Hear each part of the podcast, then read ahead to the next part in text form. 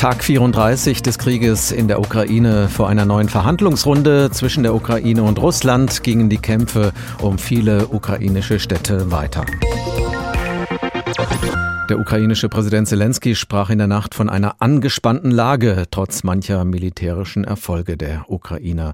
Wie angespannt die Lage im Süden des Landes ist, darüber habe ich mit Alexander Groß gesprochen. Er ist Pastor und Synodepräsident der Deutsch-Evangelisch-Lutherischen Kirche der Ukraine. Er lebt mit seiner Frau in der Nähe der Hafenstadt Odessa. Seine Kinder, zwei erwachsene Töchter, sind bei Kriegsausbruch nach Rumänien geflohen. Auch zwei Drittel seiner Gemeinde sind geflüchtet. Für diejenigen, die bleiben, vor allem ältere, Jahre hat er Schutzbunker organisiert. Viele kommen auf der Flucht vorbei. Für sie gibt es warmes Essen.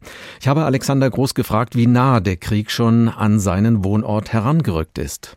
Nun kann man sagen, dass in letzter Woche nicht vieles geändert. Krieg war von uns etwa 200 Kilometer und so bleibt das bis heute. Ukrainische Truppen in die Nähe von Nikolaev haben dann einige Dörfer befreit. Und das, das heißt, dass eigentlich Krieg ein bisschen äh, weiter von uns geworden, nicht so nah. Wie groß ist denn die Angst, dass der Krieg auch noch zu Ihnen kommen könnte? Immer wieder ist ja davon die Rede, dass bald ein großer Angriff auf Odessa beginnen soll und Sie wohnen ja nicht weit weg.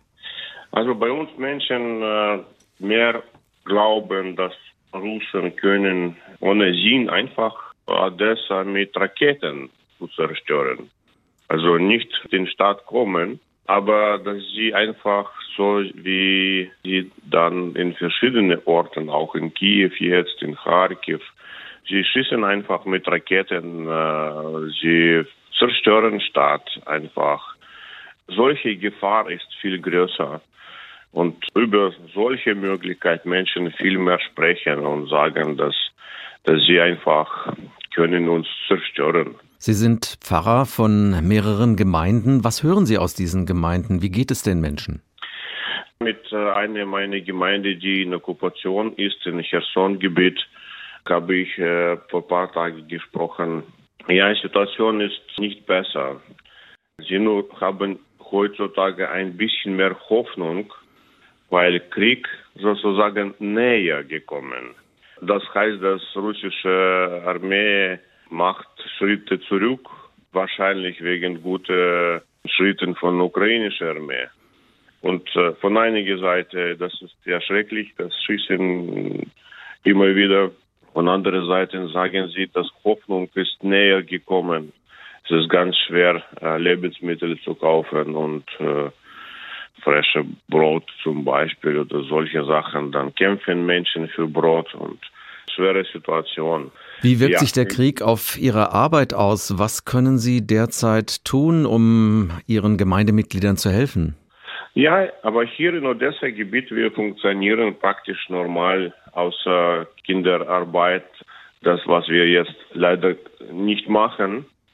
Erwachsene können kommen und äh, wir tragen dann keine Verantwortung für Erwachsene. Das ist Entscheidung von ihnen zusammen. Aber unsere Sozialarbeit für Kinder, Sonntagsschule, Teenagerkreis, äh, solche Sachen, also das machen wir leider nicht mehr. Ja, aber für Erwachsene haben wir Gottesdienste weiter und auch mehr als früher und mehrere Leute kommen als früher. Das ist ja gut. So ist das in Odessa und äh, in Dörfern in der Nähe von Odessa, wo ich noch zwei Gemeinden habe. Und natürlich diakonische Arbeit ist viel, viel größere Arbeit geworden.